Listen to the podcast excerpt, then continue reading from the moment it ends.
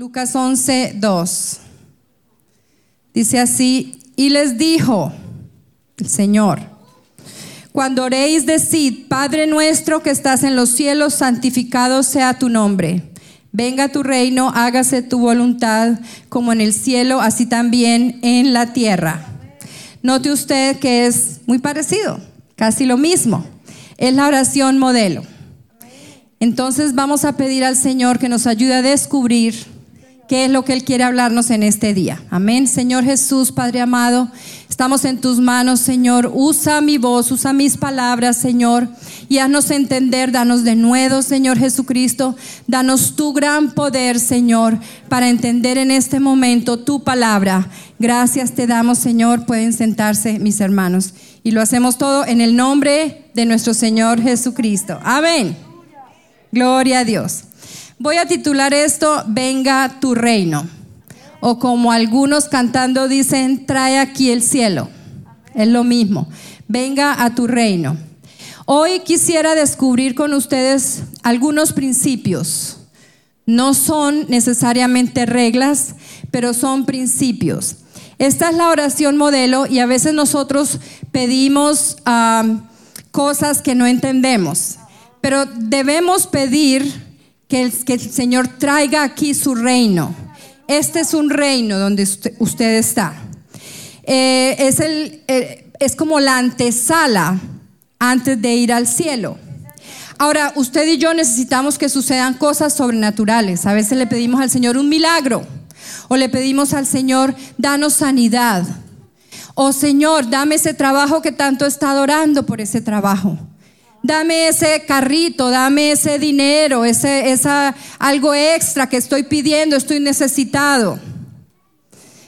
Necesitamos que Dios nos resuelva nuestros problemas. Yo quisiera, en estos días yo estaba preparando este tema y lo tenía en mi cabeza, pero no lo tenía bien organizadito. Y, y una hermana me envió una canción. Yo quisiera que la oyéramos en este momento. Es de Barak se, llame, se llama, creo, trae el cielo aquí. Vamos a escucharla, pero usted mire las palabras, aquí van a estar las palabras. Mire las palabras, mire el significado.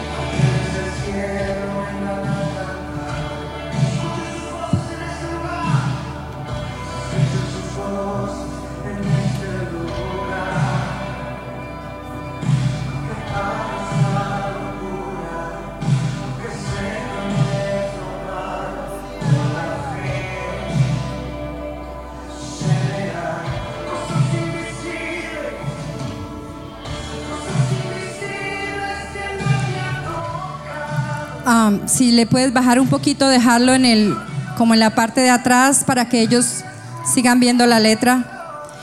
Es linda esta canción, ¿ok? Yo no la estoy criticando, pero sí les voy a decir algo. A veces ni siquiera las personas que componen estas canciones entienden lo que están cantando.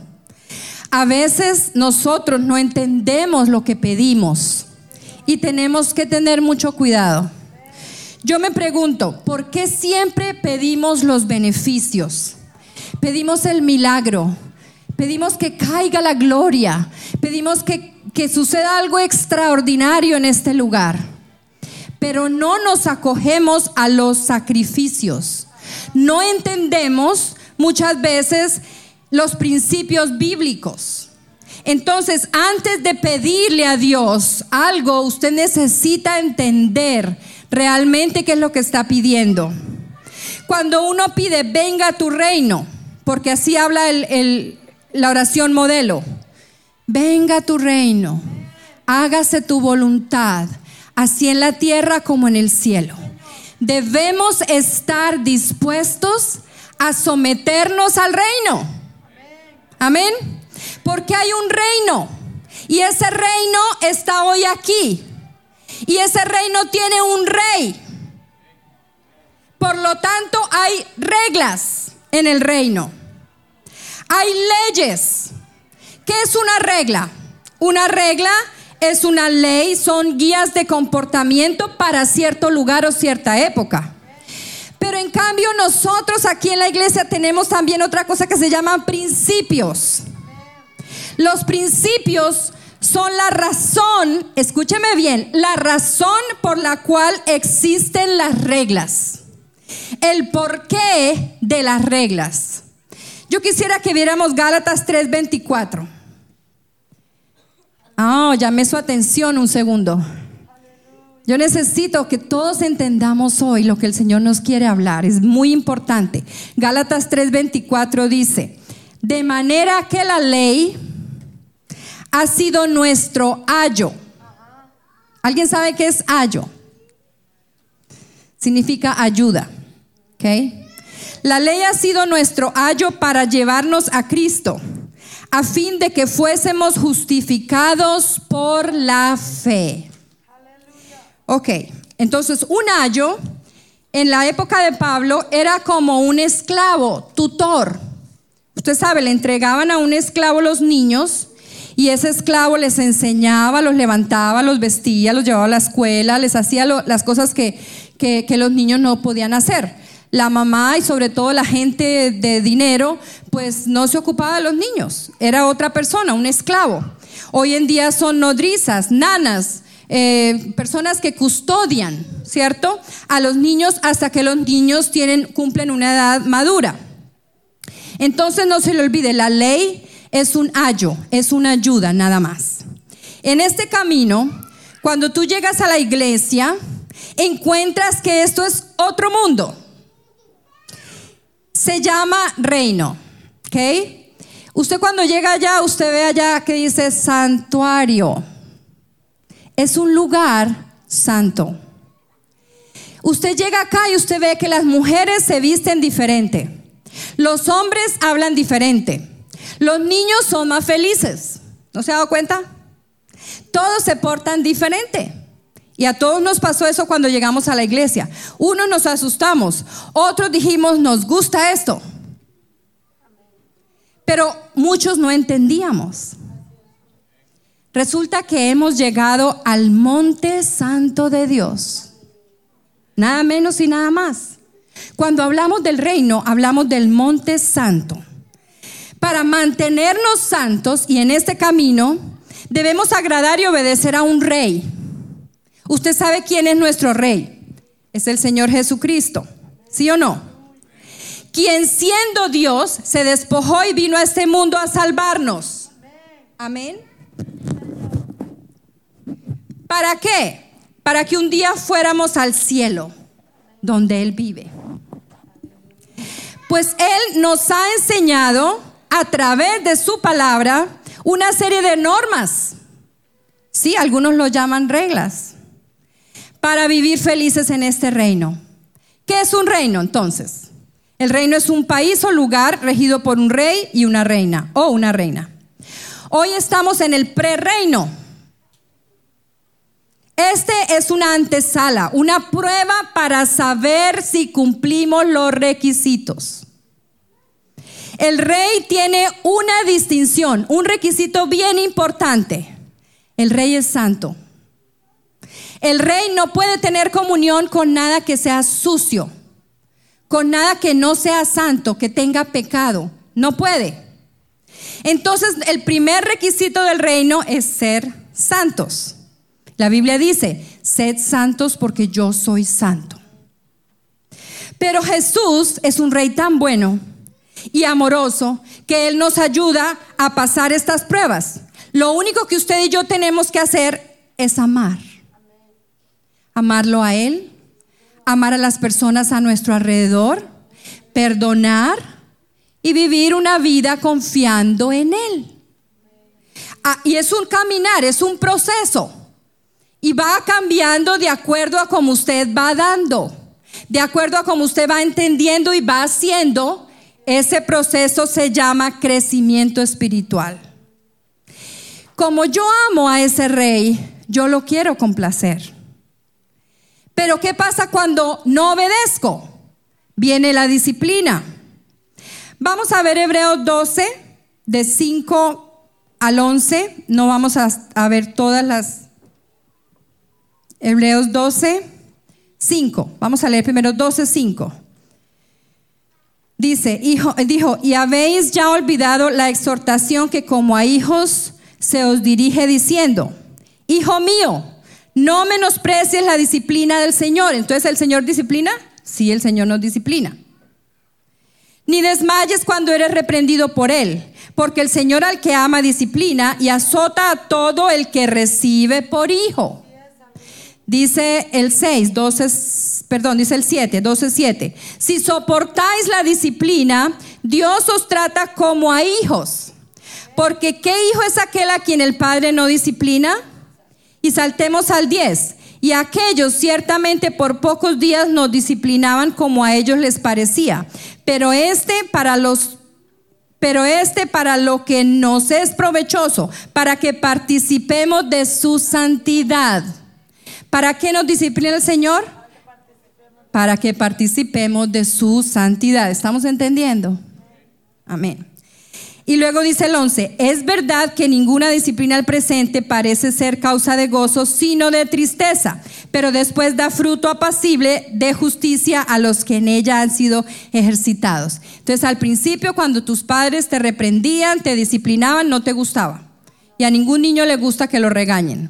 Pero ¿qué pasa? El niño aprende a portarse bien y después da buenos frutos, trae buenas calificaciones, no, no arma problemas en la escuela porque usted lo disciplina. Así es el Señor con nosotros.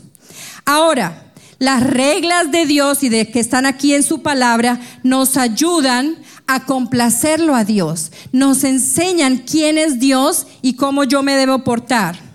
Amén. Ahora, el rey tiene unos ayudantes en este reino, que son los ángeles. Hebreos 1.14 hace una pregunta. Dice, ¿no son todos espíritus ministradores enviados para servicio a favor de los que serán herederos a la salvación? Usted y yo. Entonces, está diciendo que los ángeles son espíritus ministradores que nos van a llevar al cielo. Ahora, los ángeles nos van a transportar, sí, a ese, a ese sitio final, a ese destino final. Mateo 24, 31 y Marcos 13, 27. Casi siempre estas cosas el Señor las repite y las repite y las repite, ¿ok? Dice, enviará y enviará a sus ángeles con gran voz de trompeta y juntarán a sus escogidos de los cuatro vientos. ¿Cuándo? En el día del arrebatamiento, cuando el Señor se deje ver en las nubes, porque Él no va a tocar la tierra. Entonces Él envía a sus ángeles para que con trompetas como que los traigan, los circulen, los, los abracen, los, los traigan y, y ellos reconocen a los escogidos, aquellas personas que han vivido una vida santa.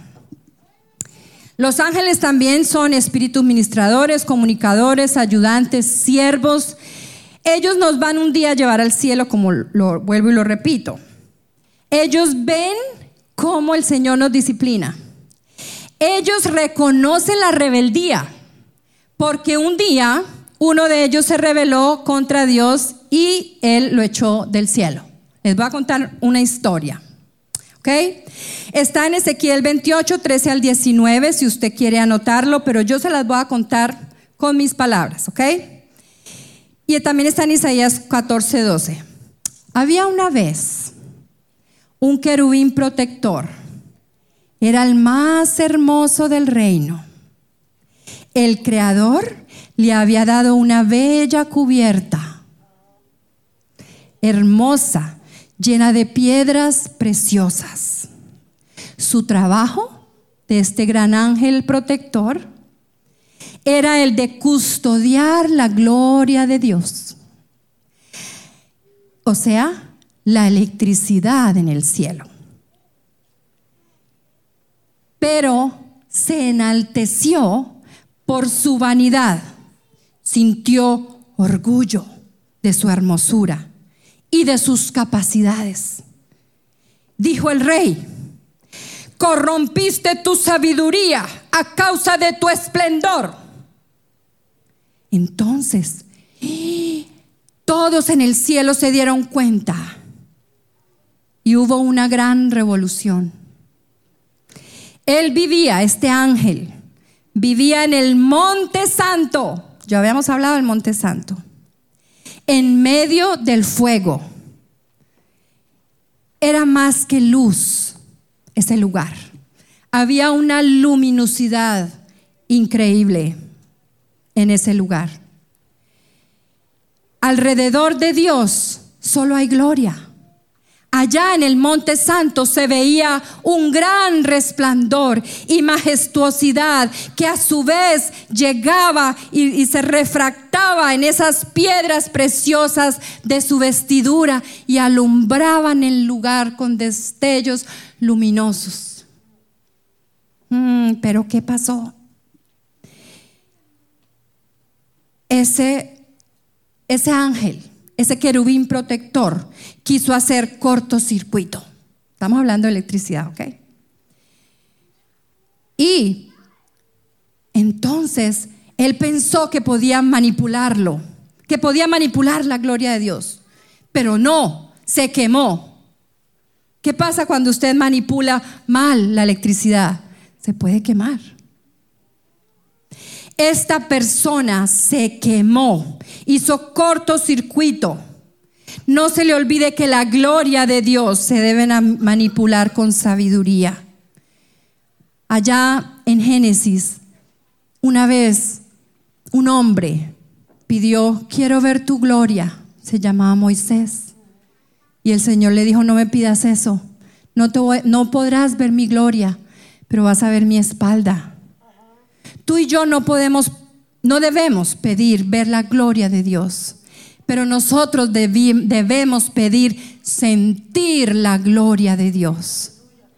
Pues este, esta persona, este ser, un ángel, se enorgulleció de, de tal manera que él dijo, yo soy capaz, yo soy mejor, yo soy más hermoso, yo puedo, más que todos los demás y por el contrario, no pudo. Entonces el rey lo arrojó a la tierra y dijo, en el versículo 18 de Ezequiel 28 dice, con la multitud de tus maldades y con la iniquidad de tus contrataciones, mire cómo habla el rey, profanaste tu santuario. Yo pues saqué fuego de en medio de ti, el cual te consumió y te puse en ceniza sobre la tierra a los ojos de todos los que te miran. ¿Sí ve? Se quemó. Y luego le dijo, espanto serás y para siempre dejarás de ser. Note que un número uno perdió su cubierta. Número dos, hoy es un espanto porque no existe. Usted muchas veces se, asusta con, cuando le hablan de espantos. ¿Cierto? Pero aquí dice, el Señor le dijo, espanto serás y para siempre dejarás de ser. No existe. Pero en ese ramo espiritual donde usted y yo no estamos, que no entendemos, que no conocemos, sigue molestando hoy ese espanto. ¿Sabe a quién molesta? Más a las mujeres. Sí, porque nosotros hoy hemos tomado su lugar. La mujer hoy es protectora, guardiana de la gloria de Dios. Y esto es un estudio bíblico, yo sé. Pero yo necesito que usted entienda en dónde estamos y para dónde vamos. Hemos tomado el lugar que tenía ese querubín protector, hoy llamado Satanás.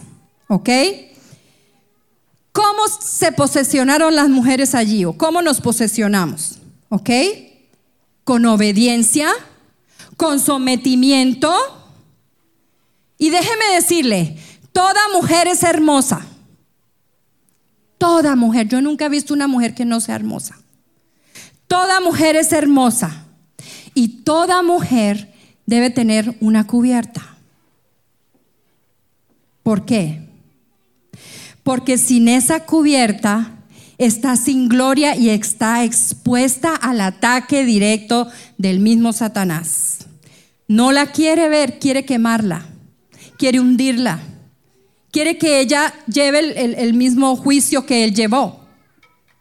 Fue expulsado del cielo, pero nosotros vamos a un reino, vamos al cielo nosotros. Y muchas veces nosotras las mujeres somos las que nos encargamos de llevar a nuestros hijos al cielo, de llevar a nuestros maridos al cielo, sí Señor. ¿Por qué? Les voy a explicar un poquito más. En Primera de Corintios 11, solamente voy a leer estos dos versículos. Primera de Corintios 11, 10 y 13.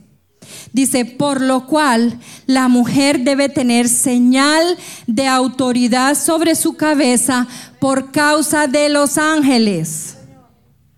Ya usted me está entendiendo, yo sé. Y, y, luego dice el 13, juzgad vosotros mismos. Es propio que la mujer ore a Dios sin cubrirse la cabeza. ¿Usted sabe qué está hablando ahí? Está hablando del cabello.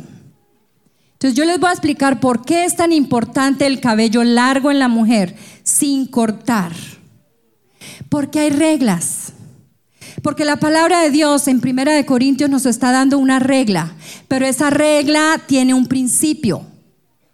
Y nosotros necesitamos entender el principio para poder obedecer y ser parte del reino de Dios.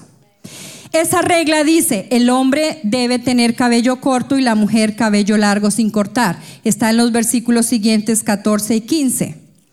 Habla de cabello largo y yo les digo sin cortar, porque si usted va y busca la palabra donde dice largo, usted lo busca en el griego y usted se va a dar cuenta que quiere decir sin despuntar. Entonces, sí, nosotros no nos despuntamos. Número uno, ahora les voy a explicar los principios bíblicos. Número uno, porque es mi cabello es la señal que Dios ha puesto sobre mi vida para yo demostrarle a él que yo soy obediente, que me puedo someter, que estoy sometida al orden de Dios. ¿Cuál es el orden de Dios? Primero Jesucristo. Número dos, el varón, siempre y cuando el varón esté debajo de Jesucristo. O sea, un hombre temeroso de Dios. ¿Ok? Número tres, la mujer. Número cuatro, los niños. De manera que cuando una mujer no se ha casado, tiene que respetar su autoridad, que es su padre. Si se casa, su autoridad es su marido. ¿Ok? Si no tiene marido, su autoridad es su pastor. Entonces los ángeles reconocen cuando una mujer no, no es obediente o es rebelde, porque ellos vieron la rebeldía de Satanás, ¿se acuerda? Él cuidaba esa gloria y él se quiso sentir más que Dios, sintió esa vanidad, ese orgullo.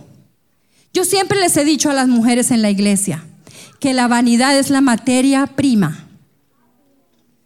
La gente dice, uy, no, la vanidad es lo peor que hay, es mala. La materia prima que Dios coge y la convierte en gloria. De manera que usted, mujer hermosa, cuando usted es obediente, cuando usted obedece y cumple las reglas del reino, a usted se le van a ver destellos luminosos de amor, de comprensión, de hermosura, pero es una belleza interna que sale de usted y todos le van a decir, ¿qué es lo que tú tienes? Tú alumbras el lugar a donde tú llegas. ¿Por qué? Porque es la gloria de Dios, es la vanidad tuya y la gloria de Dios. ¿Ok? Entonces nunca me venga a decir que, que, eso es vanidad, que eso es vanidad, eso es vanidad. No, eso es materia prima para que Dios lo convierta en gloria. Usted ha visto a las niñas en la iglesia. A veces traen pulseritas, a veces traen anillitos. Les gustan las cosas brillantes porque así fuimos hechas las mujeres. Las niñas les gusta un vestidito. Las niñas les gusta ser femeninas. Llamar la atención por su feminidad, porque son diferentes las niñas a los niños. Dios, Dios quiso que así fuera.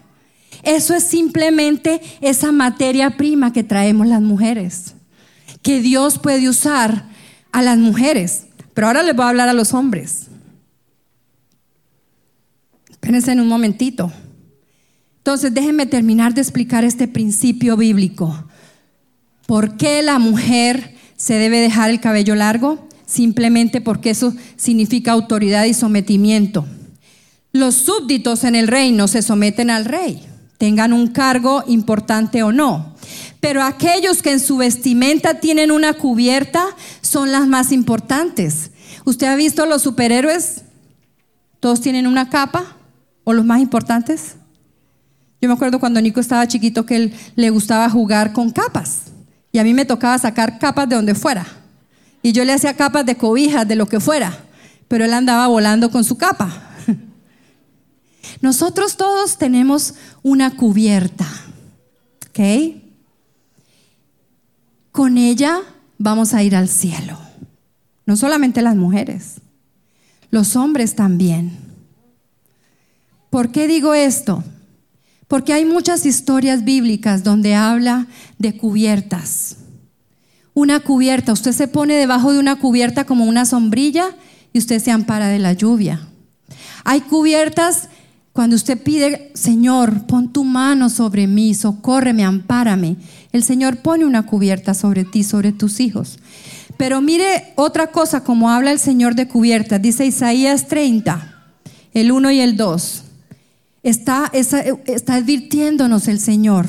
Isaías 30, 1 y 2 dice, hay de los hijos que se apartan, dice Jehová, para tomar consejo y no de mí, para cobijarse con cubierta y no de mi espíritu, añadiendo pecado a pecado. Otra cubierta es el Espíritu Santo de Dios, que nos cubre, que nos llena, que llega a nuestra vida y nos transforma. Todos necesitamos el Espíritu Santo de Dios, recibir ese bautismo. El Señor entra en nuestro cuerpo, adentro, y nos empieza a transformar de adentro para afuera. Y lo que somos afuera es simplemente el resultado de lo que Él, de lo que lo dejamos hacer a Él adentro. Entonces, el Espíritu Santo es esa cubierta también. ¿Ok? Ahora, eh, habla, dice después en, el 2, dice, Isaías, ahí está, que se apartan para descender a Egipto. Egipto es otro reino, ¿ok? Es otro reino y el faraón es el rey, ¿ok? Significa mundo. Dice, y no han preguntado de mi boca para fortalecerse con la fuerza de faraón, o sea, del rey, y poner su esperanza en la sombra de Egipto. Muchas personas desafortunadamente no entienden los principios. Entonces aquí en esta tierra hay un rey. Se llama Satanás, príncipe de este mundo. Y, las personas se dejan llevar y empiezan a, a seguirlo a él y a hacer las cosas que él hace. A él le gusta decir mentiras. Entonces la gente dice mentiras. A él le gusta lo ostentuoso. A él le gusta la desnudez. Le gustan las cosas vanas y las cosas horrendas. ¿Por qué? Porque él te quiere llevar a pecar. Te quiere mostrar cosas que te hacen caer, que te debilitan. ¿Ok? Ese es el rey de este mundo. Pero tú y yo estamos en otro mundo. Estamos en un reino porque le hemos pedido aquí al Señor, venga aquí tu reino. Ya no podemos estar allá. Ya no somos de allá. Estamos en otro lugar muy diferente. Ya cambiamos de reinado. El rey es el Señor Jesucristo. Y como tal merece respeto, merece que lo veneremos y que le obedezcamos. Entonces, ¿qué pasa? Las personas, hay ciertas personas que deciden Egipto, ok, ese va a ser mi reino. Y, y Egipto dice que la moda es de esta forma, entre menos ropa mejor, entre más piel muestre usted, mejor. Egipto dice que los hombres y las mujeres no hay diferencia. Que los hombres y las mujeres son iguales. Por lo tanto, se pueden vestir iguales. Pueden hablar iguales, hacer las mismas cosas. Que las mujeres pueden portarse como hombres y los hombres pueden portarse como mujeres y que no pasa nada. Eso no es lo que mi rey dice. Isaías 3:31. Isaías 31:1.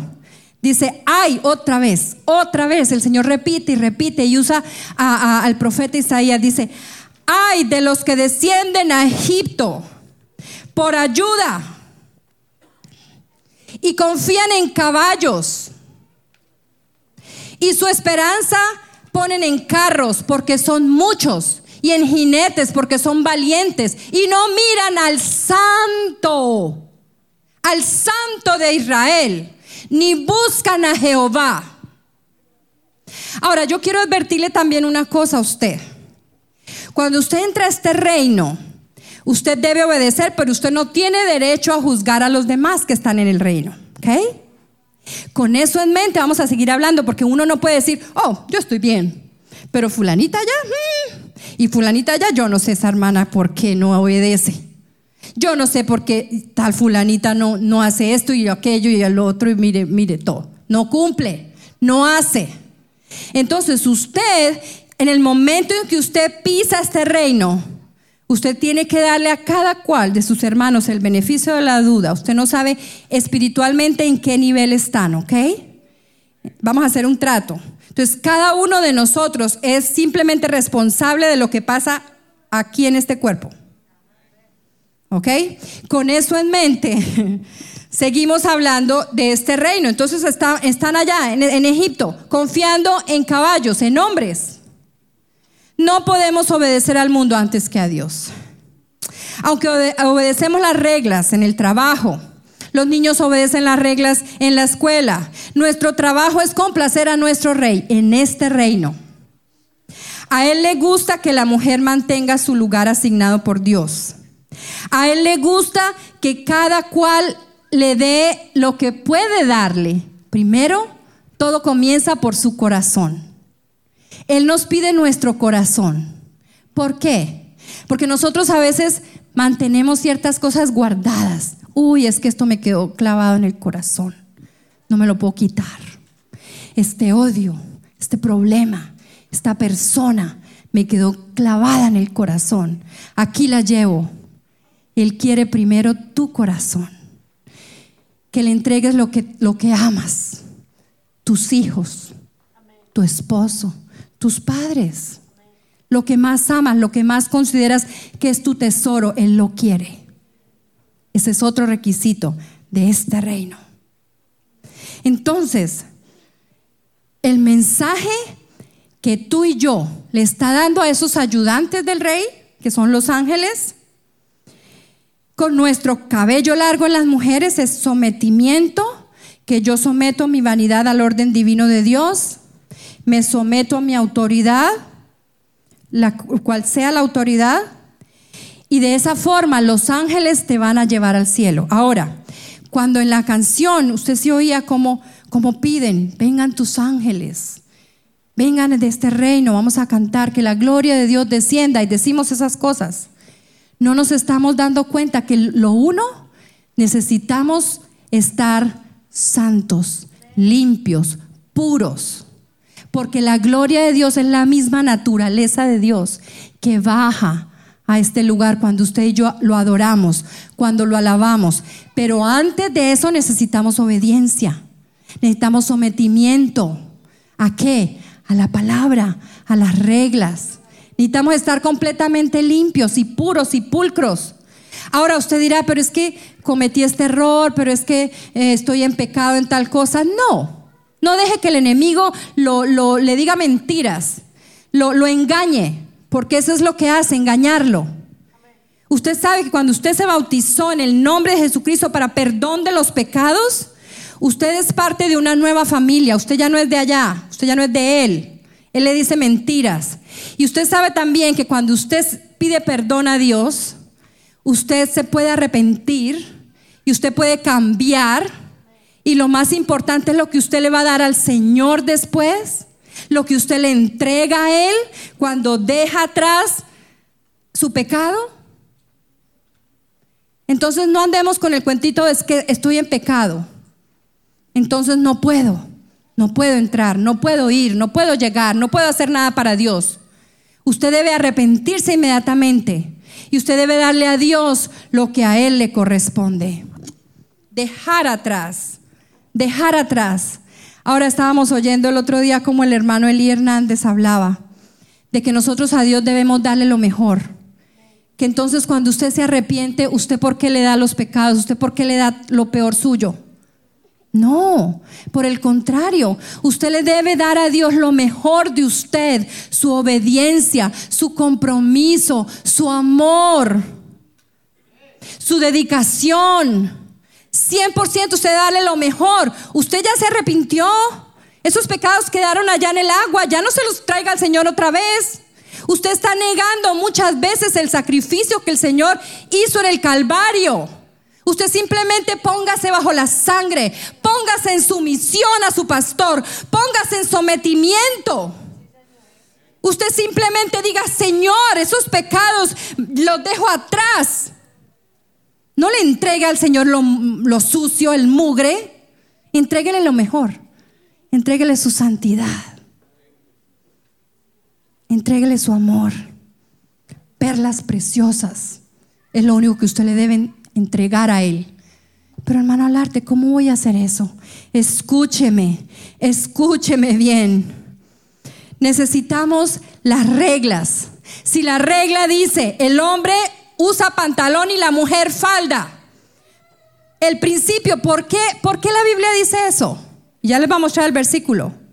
Porque a Dios le gusta la distinción de los sexos. El Señor dio a la mujer una función y al hombre otra función. Una de las funciones y la más importante de la mujer es procrear, tener hijos. El hombre no puede tener hijos. Nadie ha sido capaz jamás de hacer que un hombre tenga un bebé ni la ciencia, que hoy creo esos horribles aparatos, teléfonos y cosas más, ni la ciencia ha sido capaz de hacer que un hombre tenga un bebé. No, le han podido meter un útero, no le han podido meter nada. Entonces, para Dios es bien importante la distinción, la separación. El hombre hace una cosa, la mujer hace otra cosa. El hombre, el simbolismo para el hombre, hoy en todas partes usted ve que un hombre Usted va al baño de hombre y usted sabe porque el hombre tiene un pantaloncito. Usted va al baño de la mujer, usted sabe porque la mujer tiene un vestidito. Ese es el simbolismo. Y dice Deuteronomio 22, 5. No vestirá la mujer traje de hombre, ni el hombre vestirá traje de mujer.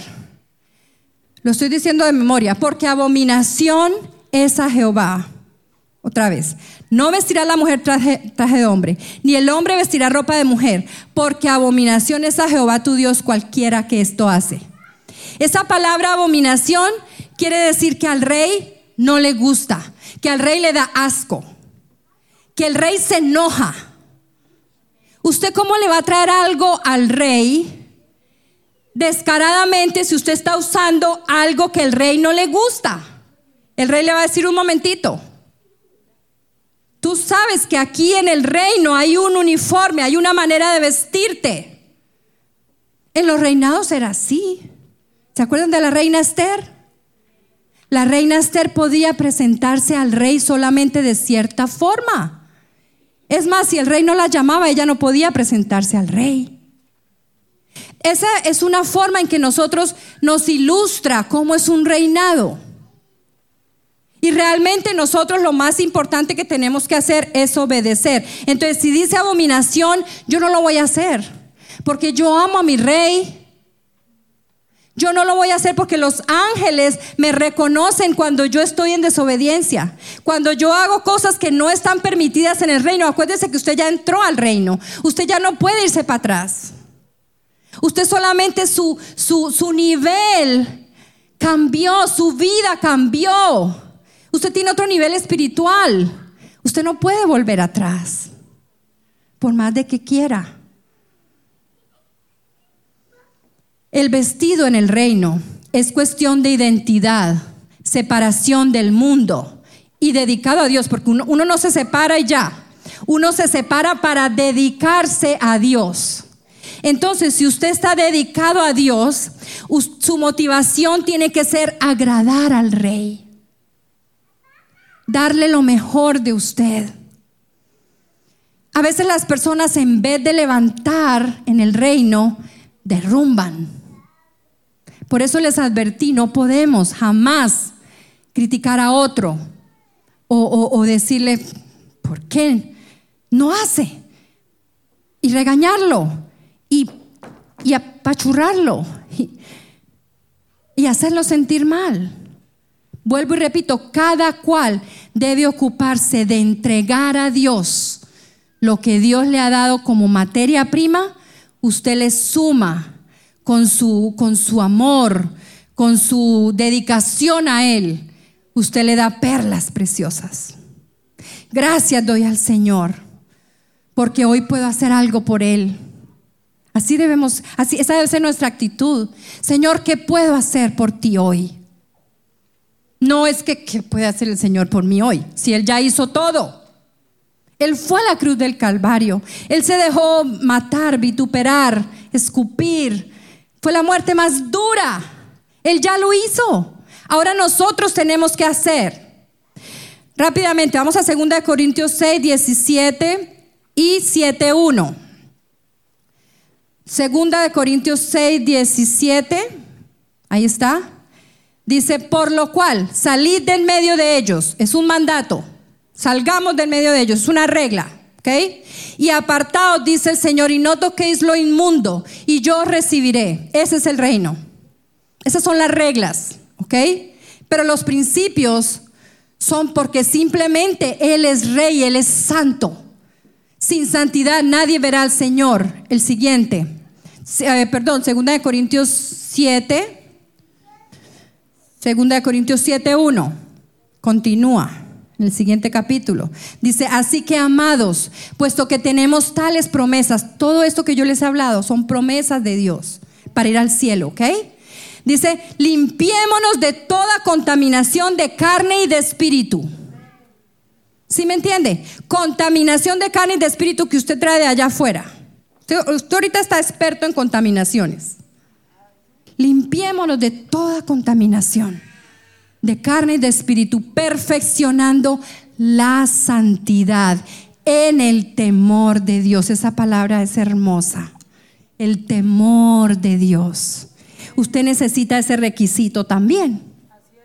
Tener temor de Dios. Sin eso, no podemos agradar al rey. Reglas. Otra regla les voy a dar. Nosotros no vemos películas obscenas, ni revistas pornográficas, fotos desnudos, todas esas cosas. No, no, nos mostramos la desnudez, nuestro cuerpo, nuestras partes más decorosas son, son de nosotros, no tenemos por qué andarlas mostrando a más nadie.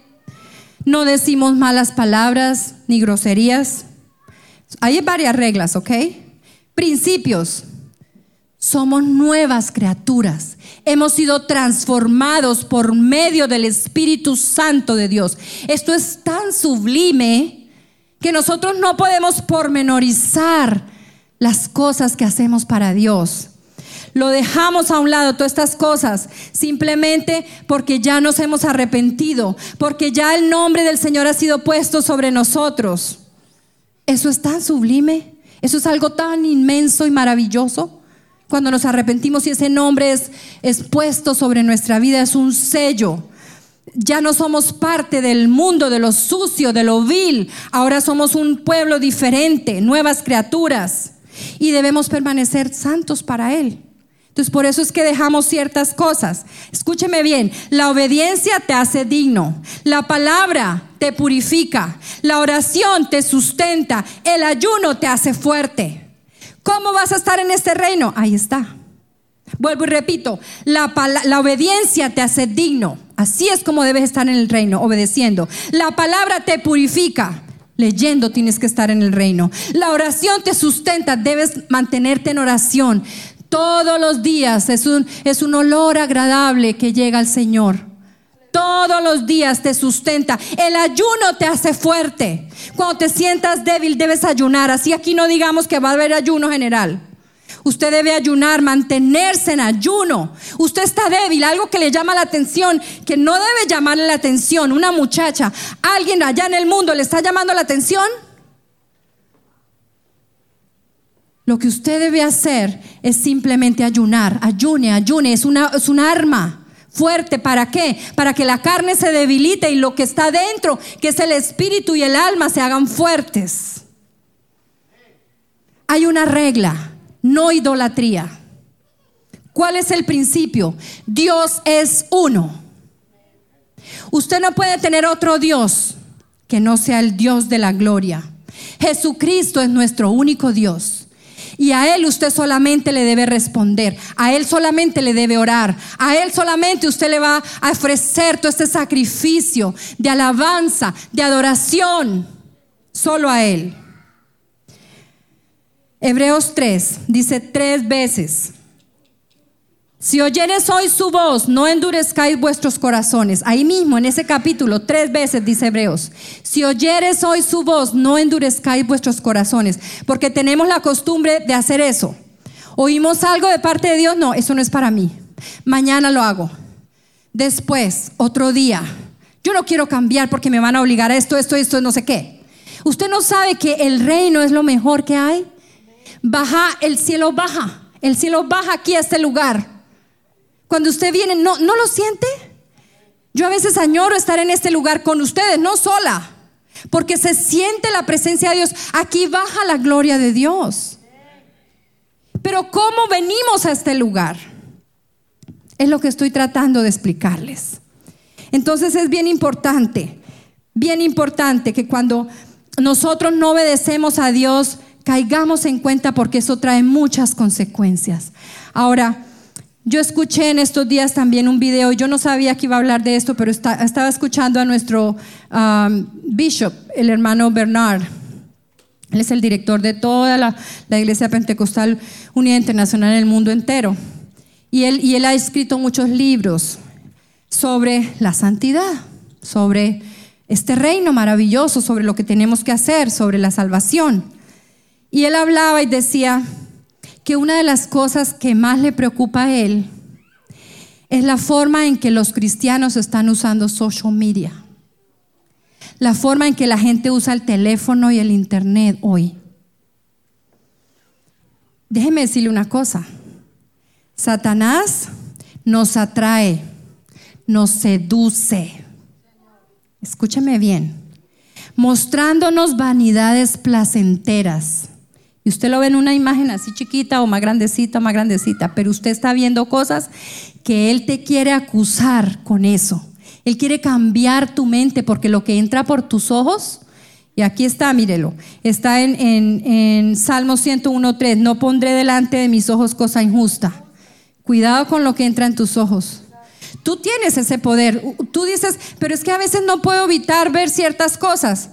Tú sí tienes ese poder de decir, no, cierro mis ojos ante eso. No quiero ver, deje de espichar el dedo tantas veces. Deje de pasar tanto. Usted tiene ese poder de decir no, porque Satanás es el acusador de los hermanos y quiere acusarnos delante de Dios para que no seamos testimonio a otros, para que, para que no vivamos en el reino felices y contentos, para hacerlos caer a usted y que usted no traiga a nadie a la iglesia, que nadie vea su testimonio. Ojo, varones, no te dejes llevar por lo que miras en el secreto, en la soledad, en la oscuridad. Es una trampa. Él quiere que sucumbamos a su engaño y aceptemos el peso de la vergüenza porque pesa. Y eso me aleja de la iglesia, de los hermanos. Eso me pesa, eso que miro, eso que, que, yo estoy escudriñando ahí con el dedo y paso y paso, imágenes que quedan grabadas en lo más adentro, en mi cerebro. Él quiere engañarte. Quiere que te vuelvas como Él, ceniza, inmundo como Él. Él quiere detenernos para que en el día del arrebatamiento no puedas irte con Él. Cuando los ángeles estén buscando, a ti te, van a estar buscando, tú estás allá consumido en la oscuridad completamente. Cuidado, mi hermano. Mira Jesús, en cambio, ya voy a acabar, pero escúchenme esto último que les tengo que decir. Su gloria, su luz nos dirige. No, tenemos que decirle no a la oscuridad, sí a la luz. Para eso es la convicción. Me preocupa cuando no sentimos, hacemos las cosas y no sentimos convicción. Descaradamente muchas veces hacemos lo que el mundo hace y no sentimos nada. Ah, pero si todos lo hacen. Si aquel también lo hizo, porque yo no. Ellos son diferentes a usted. Ellos son Egipto, son caballos de Egipto. Y usted está dejándose llevar por esas cosas ficticias que no le sirven a usted. Nos vestimos, hablamos y actuamos, nos cubrimos con las cubiertas de Egipto. Todos son como yo, dice usted. No, eso es mentira. Usted es diferente. Usted ha sido, ha sido cambiado, transformado por la sangre del Señor Jesucristo, por el Espíritu Santo y Sagrado de Dios que entró a su vida. Tú eres especial tesoro, pueblo escogido, nación santa, sacerdote de Dios, dice la Biblia en 1 Pedro 2.9. Santiago 4.7 dice, someteos pues a Dios, resistid al diablo y huirá. Pero a veces lo entretenemos. Venga, le muestro una cosita, diablito feito. Y lo entretenemos en cosas en vez de resistirlo. ¿Cómo resiste usted al enemigo? Con la palabra, en oración, en santificación, usted lo resiste. Él huye cuando usted nombra el nombre maravilloso de Jesucristo. Tenemos muchas armas para resistirlo. Aleluya, aleluya, aleluya. A veces simplemente tenemos que ponernos la cubierta. Dice la Biblia, revestido del Señor Jesucristo. Acuérdese, los, superhéroes, Mujer Maravilla, vamos a poner la cubierta del Señor, porque yo no puedo fallarle. Estoy en el reino, estoy en la luz, todos me ven. Soy testimonio para mis hermanos. Lo hago por amor a ellos, porque cuando los amo a ellos, amo al Señor. Usted dice, yo amo al Señor, pero usted no ama a los hermanos. Ya hemos hablado de eso antes. Es imposible amar a Dios sin amar a sus hermanos. Es imposible. Es un, un oximorón. Usted no puede hacer eso. Por eso nos encontramos aquí semanalmente, dos veces a la semana. Estamos aquí juntos porque usted tiene que acostumbrarse a vivir con ellos, a estar con ellos, porque en el cielo ellos van a estar con usted. Esta es la antesala, este es el precielo. Si usted no tiene, no pasa esa prueba, usted no va a ir allá. Varón casado, te pido hoy, no estés solo en la oscuridad. Busca siempre ayuda y compañía de tu esposa, de tu amada, siempre. No permitas que eh, eh, el, el, diablo te cubra con su cubierta de oscuridad para tú poder mirar cosas que no debes mirar. Busca la ayuda de tu esposa, busca la compañía de tu esposa, no le escondas el celular, nunca. Permítele que todo el mundo en tu casa debe ver tu celular, todo el mundo debe saber qué hay ahí adentro, en dónde has estado, qué has mirado. Dama, busca la aprobación de tu marido sometiéndote, respetándolo, preguntándole, ¿cómo me veo? ¿Tú crees que esta falda está bien? ¿Tú crees que esta blusa está bien? Joven, no hagas como tus amigos en la escuela o en el trabajo Sigue a tus líderes espirituales, a tus padres, obedece, ocúpate en tu ministerio de ganar a otros. ¿No sabe usted que los jovencitos son los que más tienen el potencial de ganar almas? Ellos están todo el tiempo con amigos, con niños, con otros jóvenes. Pero el enemigo quiere callarlos y hacerlos sentir mal y mostrarles este mundo inclemente, diciéndoles, this is fun. Church is no fun. Mentiras del diablo. Hebreos 6:4. Porque es imposible que los que una vez fueron iluminados, esto me preocupa a mí, escúcheme bien lo que dice el Señor. Es imposible que los que una vez fueron iluminados y gustaron del don celestial, o sea, del Espíritu Santo, si usted tiene el Espíritu Santo, ojo, Después dice, así mismo gustaron de la palabra de Dios. Ojo, usted sabe la palabra de Dios. Y los poderes lo sobrenatural, ojo, usted ha visto milagros, usted ha visto el gran poder de Dios. Y recayeron, sean otra vez renovados para arrepentimiento. ¿Que es imposible? Eso es lo que está diciendo la palabra de Dios. ¿Es imposible que ellos sean otra vez perdonados? El Señor lo está diciendo. ¿Por qué? Porque están crucificando de nuevo para sí mismos al Hijo de Dios y exponiéndole a vituperio. Él ya pasó por eso. Pero usted con su actitud, con su pecado, simplemente lo que está haciendo es vituperando, crucificando nuevamente al Señor Jesucristo. Por eso dice eso. Por favor, mire este versículo otra vez, Hebreos 6, del 4 al 6. Escuche lo que el Señor le está diciendo. Todos tenemos, tenemos la oportunidad. No somos perfectos. El Señor no nos está pidiendo que seamos perfectos. Pero el Señor simplemente nos está llamando a este reino hermoso. ¿Qué tienes que hacer? Obedecer. Y yo lo que hoy estoy haciendo es evitando que alguien caiga. Tú piensas que puedes hacer al, caer al pequeño, al débil y no tener consecuencias. Más te vale que te arrepientas. Si alguno débil ha visto en ti cosas que no debe ver, tú debes ir a esa persona y decirle, lo siento, estoy mal. Esto no es lo que yo debo hacer para Dios, perdóname. Dios es un Dios santo. Yo debo buscar cosas agradables, hermosas, para, para mostrarle a aquellos que están tratando de llegar acá, que estamos tratando de enseñar acá. ¿Ok? Tenemos que hacerlo en amor, en temor. Tenemos que sentir ese temor de Dios cuando hacemos algo malo para decir, oh Señor, perdóname, yo no lo quise hacer. Yo, yo no lo quise hacer. ¿Qué tengo que hacer? Ve y habla con el hermano, ve y habla con la hermana. Si tú estás en rebeldía por alguna cosa, habla con la persona con la cual estás sintiendo ese rechazo. Habla con esa persona, porque los ángeles reconocen la rebeldía. Por eso dice la palabra de Dios, por causa de los ángeles. Ellos son los que te van a llevar al arrebatamiento. Ellos, te miran, ellos te cuidan. Ellos cuidan a tus hijos. Apocalipsis 22, 12 dice, he aquí, yo vengo pronto y mi galardón conmigo para recompensar a cada uno según su obra. ¿Usted quiere saber el final de esta historia? Vaya Apocalipsis, el Señor ya viene. Y mi hermana me estaba contando cómo ustedes oran y el Señor les ha dado palabra y les ha dado interpretación de lenguas. Y han visto cómo el Señor nos está instando porque Él ya viene. El Señor está diciendo, alístate en santidad. ¿No entiendes? Pregunta. Cualquiera de ustedes que quiera alguna de estas reglas, usted no las entiende, pregúnteme a mí.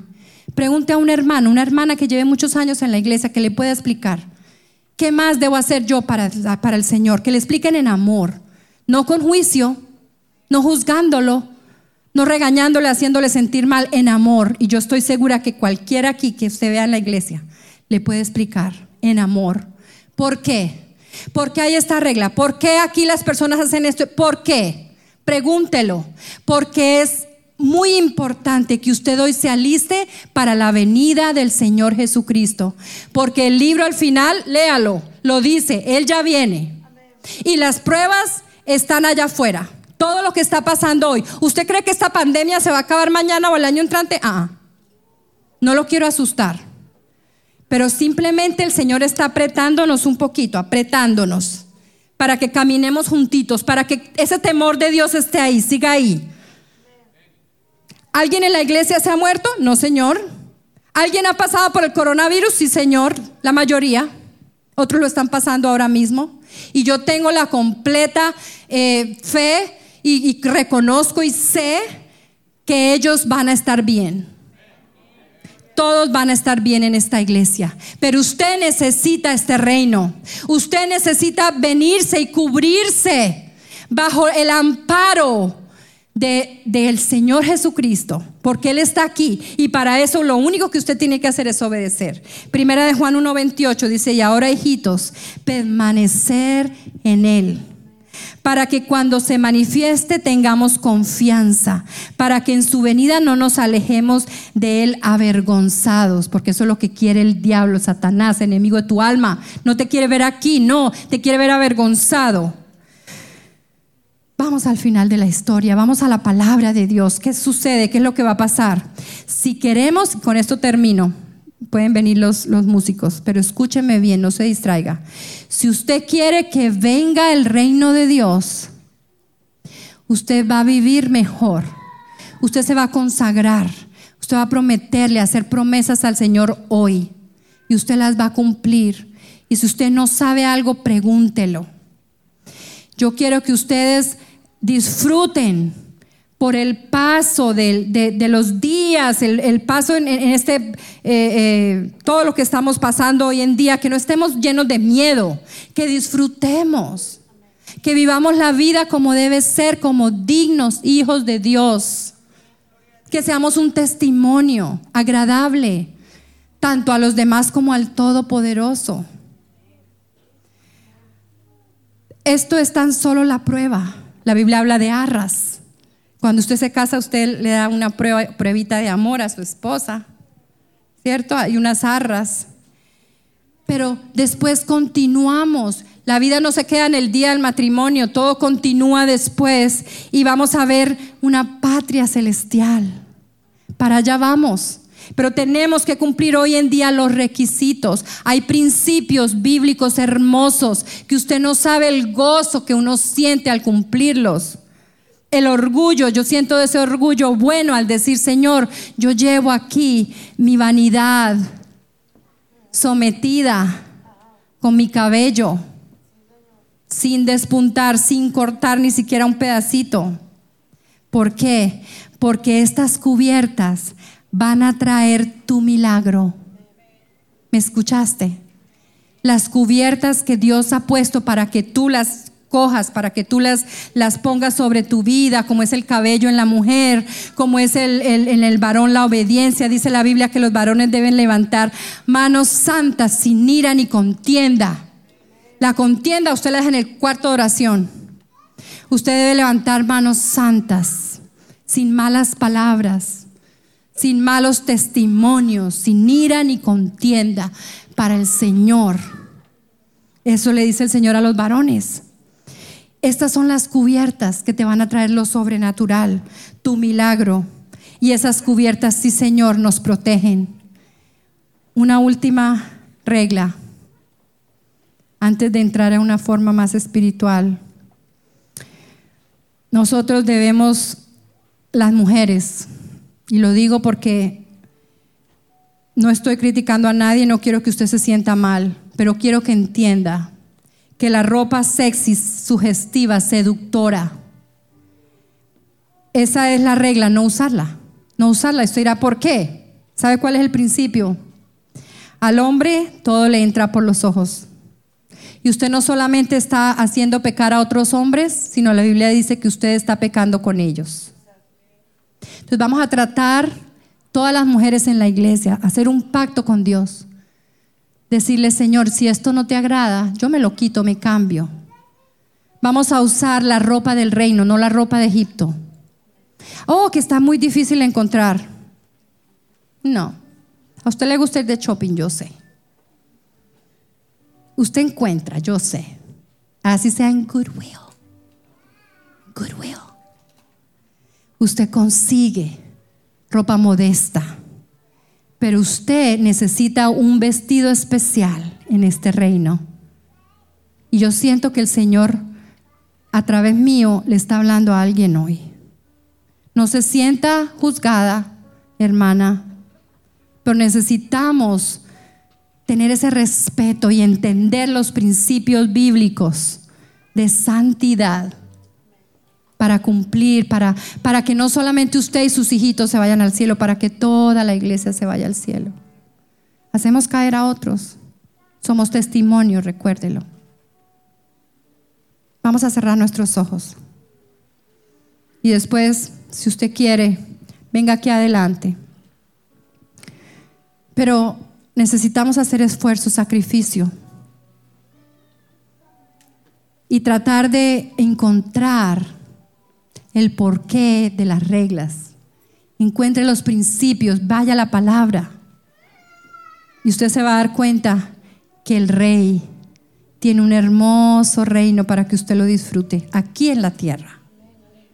Tal vez usted no se ha dado cuenta, pero aquí en la tierra usted puede disfrutar del reino de Dios. Por eso decimos, venga aquí tu reino. ¿Podemos decir eso? Venga aquí tu reino, hágase tu voluntad, así en el cielo como en la tierra. Yo voy a hacer lo que a ti te agrada, Señor. Lo que a ti te agradó en el cielo, lo voy a hacer aquí en la tierra. Venga tu reino, hágase tu voluntad. Si alguien quiere oración en este reino, hay milagros. Usted puede experimentar la hermosa salvación de Dios. Usted puede experimentar milagros, sanidades. Solamente es querer, no más. Es decirle que no a Egipto, ese otro reino no, no me conviene. Es decir, yo definitivamente me voy a ir para este reino, no tener un pie allá y otro acá. Y usted va a ver cómo el Señor, cuando Él, oh, déjeme decirle, cuando Él se siente orgulloso de usted, su hijo, Él le da y le da hasta que sobreabunda. Yo no estoy hablando económicamente, estoy hablando en todo sentido. Cómo nos da de su amor, de su poder, de su gloria. ¿A quién vas tú a agradar? ¿A quién vas tú a dar hoy tus perlas? Al Señor. Él es el Rey de Reyes, Señor de este reino, Señor de señores. Nos pide poquito a, comparación de lo que nos va a dar. Amén. Aleluya. Vamos a hablar con Él. Haga de su lugar un altar, venga aquí adelante como quiera. Pero vamos a quedarnos un ratito, no se vaya nadie. Esto simplemente el Señor le está llamando. El Señor le está diciendo, un momentito, habla conmigo. Entrégame algo hermoso que yo te estoy pidiendo. Entrégamelo ahora mismo. Amén. Gloria a su nombre. Vamos a cantar. Aleluya.